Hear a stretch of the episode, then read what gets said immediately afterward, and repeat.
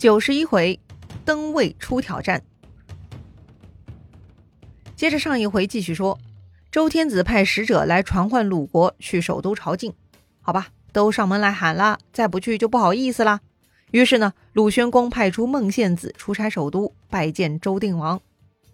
孟献子他呢是鲁国三桓之一庆父的后代，是孟孙氏第五代宗主。他并没有受到庆父的坏名声影响。反而啊，他的口碑很好，被称为贤大夫，是鲁国孟孙氏家族振兴的重要贡献者。这么说来，孟献子必然是个翩翩君子了喽。确实啊，他去首都表现呢非常优雅，顾全了周定王的面子，令周定王很满意，还自掏腰包重赏了他。也就是说呀，周定王把鲁国传唤去，其实呢并没有什么特别的目的，哎，也就是想跟鲁国叙叙旧，巩固一下亲戚关系。而这回呢？鲁国派出的代表很出色，周定王很满意。于是呢，王室跟鲁国的关系得到了巩固和升华。要说呀，周定王呢确实有点惨啊，搞不定大诸侯，其实也算不上丢脸。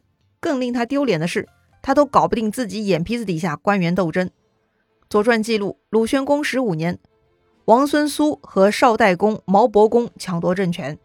少国和毛国呢，都是周王室畿内的宗亲国。这个呢，前面介绍过啊，他们都算自己人。周王室虽然很落魄，没被诸侯们放眼里，但是啊，只要有丁点权力，下面的人呢都要抢。抢权的双方呢是王室成员王孙苏对战两个畿内诸侯。最终啊，王孙苏一方胜利，他让王子杰杀掉了少代公和毛伯公，并且呢给少国新立国君为少襄公。这群人呢，居然就在周定王眼皮子底下打架。周定王居然呢也无能为力，这件事情啊一直没能平定。到了第二年，居然有人在首都放火滋事，持续动乱杀人的王孙苏呢只能出逃，他逃去了晋国。此时晋国国君是晋景公，算起来也是个无冕霸主，难怪王孙苏投靠晋国哈。这个时候的周王室，名义上呢还是天子大家长，但其实啊乱七八糟，跟个小诸侯国没啥两样。好了。交代了这几任鲁国国君和周天子的变迁，咱们呢又可以说回前面的楚国话题了。英明神武的楚成王居然被儿子逼着自杀，也真是令人唏嘘。一头老年雄狮眼睁睁看着儿子张开血盆大口，冲着自己大吼，后悔懊恼也无济于事啊！楚成王呢，只能认栽了。成王败寇，父子之间也一样，逼死父亲。太子商臣就成了新的楚王，史称楚穆王。《左传》记录，楚穆王继位后，大大封赏了给他出主意的老师潘崇，将自己当太子的时候住的房屋以及财物全部赏赐给了潘崇，并且封潘崇为太师，同时掌管宫中警卫军。接着呢，楚穆王跑去拜访齐国的齐昭公，这事儿呢，《左传》认为是合乎礼仪的，但凡国君继位，就该出国访问。哎，这样才能跟这些国家重温过去的友好，团结外援，善待邻国，来保卫国家，这是合乎忠信卑让之道的。看上去似乎《左传》没有太过谴责楚穆王逼死父亲的罪过哈，或许也是觉得豺狼谋虎豹，哎，不值得大惊小怪吧。对于楚国而言，需要的就是强悍的国君。楚穆王在位十二年，分别在第二年进攻刚国，并在第三年灭掉了刚国。前面介绍过。刚国曾经跟齐国结盟，但是呢，也没得到永久的保护。第四年呢，楚穆王又灭掉了陆国和辽国。陆国呢，就在今天安徽省六安市的北部。陆呢，写成数字的那个六啊，当时念成陆，哎，是个古国，国姓衍。另外，辽国呢，就是今天廖这个姓的始祖国了。然后呢，第九年，楚穆王又摆平了郑国、陈国。之后，第十年，楚国内部有人反对楚穆王。发生了斗夷西和归仲叛乱，也被楚穆王给平定了。之后，在第十一年，楚穆王发兵俘虏了舒国和宗国的国君，还攻打了曹国，使楚国势力扩展至江淮地区。这里说的舒国，舒是舒服的舒，也是个古国，在今天安徽庐江县，是舒这个姓的始祖国了。另外，那个宗国的宗就是祖宗的宗啊，应该也是姬姓，跟天子同宗的小国。还有一个巢国，巢呢是巢穴的巢，在今天安徽巢湖流域，那是个更古老的国家。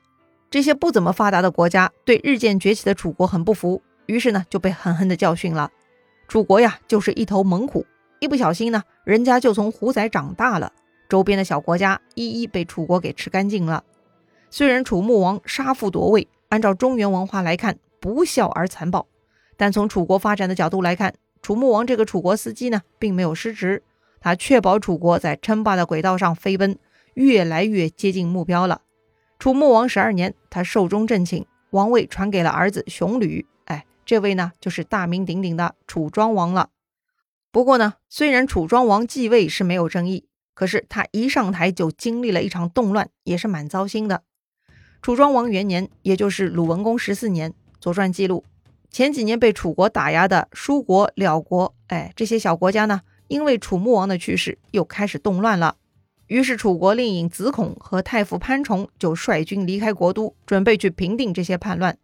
子孔大名陈家，他是斗子玉的小儿子，他跟他的哥哥陈大兴，哎，也就是大孙伯啊，他们呢都是楚穆王时期的令尹。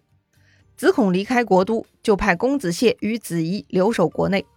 公子燮呢是楚穆王的弟弟，也就是楚庄王的叔叔。另外那个子仪呢，就是申公斗克，他跟子孔是堂兄弟，也是斗伯比的孙子。按说呀，留下这两个人守住国都，应该是可以托付的。但是啊，偏偏这两个人对现状心存不满。等子孔他们一离开，他俩呢就作乱了。他们呢先是控制了郢都。然后派人去刺杀在外领兵打仗的子孔，不过没能得逞啊。想着已经打草惊蛇，估计子孔他们会杀回来，留在郢都反而危险。于是呢，他们挟持楚庄王离开郢都，准备跑去密商另起炉灶。要命了，这到底是咋回事啊？楚庄王怎么如此任人宰割呢？左传呢给出了解释。就在上一回咱们说过的楚成王三十七年，也就是二十多年前啊。当时楚国跟秦国为了弱国打过一仗，楚国战败，申公斗克和西宫屈西寇就被秦国给俘虏了。之后呢，秦国跟晋国发生了崤山之战，秦晋两国关系破裂。于是呢，秦国就拉拢楚国，就将斗克给放回楚国了，让他在中间当和平大使。楚国将领战败自尽呢，也算是个优良传统。但这个斗克被俘虏了，还偷生到现在。居然还有脸跑回来促成两国和谈？切，和谈哪需要这种败军之将？楚成王觉得斗克丧失辱国之后呢，就不重用他了。到了楚穆王的时候，也一样看不顺眼他，也没有给他重要的职位。所以呢，斗克的怨气是很重的。另外那个公子燮，也就是楚穆王的弟弟啊，他呀一心想当楚国令尹，可是偏偏楚穆王用了子玉的两个儿子当令尹，一个孙伯，一个子孔。所以呢，公子燮非常痛恨子孔，斗克和公子燮对现状都非常不满，但是慑于子孔、潘崇他们的威势，一直不能发作。正好此时这俩人都离开了郢都，哎，那就是个千载难逢的好机会了。况且年轻的楚庄王刚刚继位，当时还未满二十岁，哎，就是个大孩子，很好操控。于是呢，这俩人就下手了。他们准备带着这张王牌另立政权，算是一种挟天子以令诸侯的思路哈。只要楚王在手，楚国就可以掌控。话说呢，他们去密商的路上经过卢地，这个地方啊，在今天湖北南漳东面。当地的大夫卢几离跟疏军设计诱杀斗克和公子燮，将楚庄王呢又送回了郢都。就这样，斗克公子燮之乱呢，总算被平定了。哎呀，这事儿说起来容易啊，其实呢，影响很严重。刚刚上台，国家就陷入混乱，对年轻的楚庄王打击也很大。不过呀，对他而言，这只是第一个挑战而已。紧接着，他又要面临更严峻的挑战了。就在楚庄王的第三年，楚国闹饥荒，就像老虎生病了啊！周围的小动物们呢，就要抓住机会来造反报仇了。先是戎族发起对楚国的进攻，他们从西南、东南分别进攻楚国，发动了郅支之战。这个郅支是楚国的一个边境城池，在今天湖北钟祥境内。还没等楚国朝廷派出大军增援，下面来报说，雍国人率领南蛮，军国人带着白朴人，他们都准备进攻楚国了。这儿说的雍国也是个古老的国家啊，商朝的时候就有了，位于楚国的西北部。雍呢，就是平庸的庸啊。还有军国、白朴，这些都是楚国附近的古老小国家。特别是雍国和白朴，还曾经是穆氏八国。穆氏八国是啥呀？哎，就是商朝的八个国家啊，他们曾经跟周武王盟誓，共同讨伐商纣王，都是目光比较长远的国家啊。这八个国家里头，除了庸国和白浦，还有蜀国、彭国等等。后来这八个国家呀，基本就被楚国和蜀国灭亡吞并了。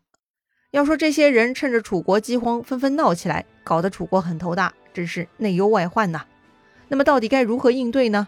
楚国国内啊分成两派意见，一派认为可以跑去受灾比较轻的板高那个地方暂避，另一派呢以围甲为首，主张出兵对战，而且呢擒贼先擒王，要打就打实力最强的庸国，只要他们看到楚国出兵，自然就怕了。最终韦甲的意见被采纳，楚国出兵。果然白朴看到楚军出门就害怕的退走了。好吧，白朴呢是被吓走了。但庸国可不是那么好打的。楚国这边呢，派出上次平定斗克之乱有功的卢吉离率军攻击庸国。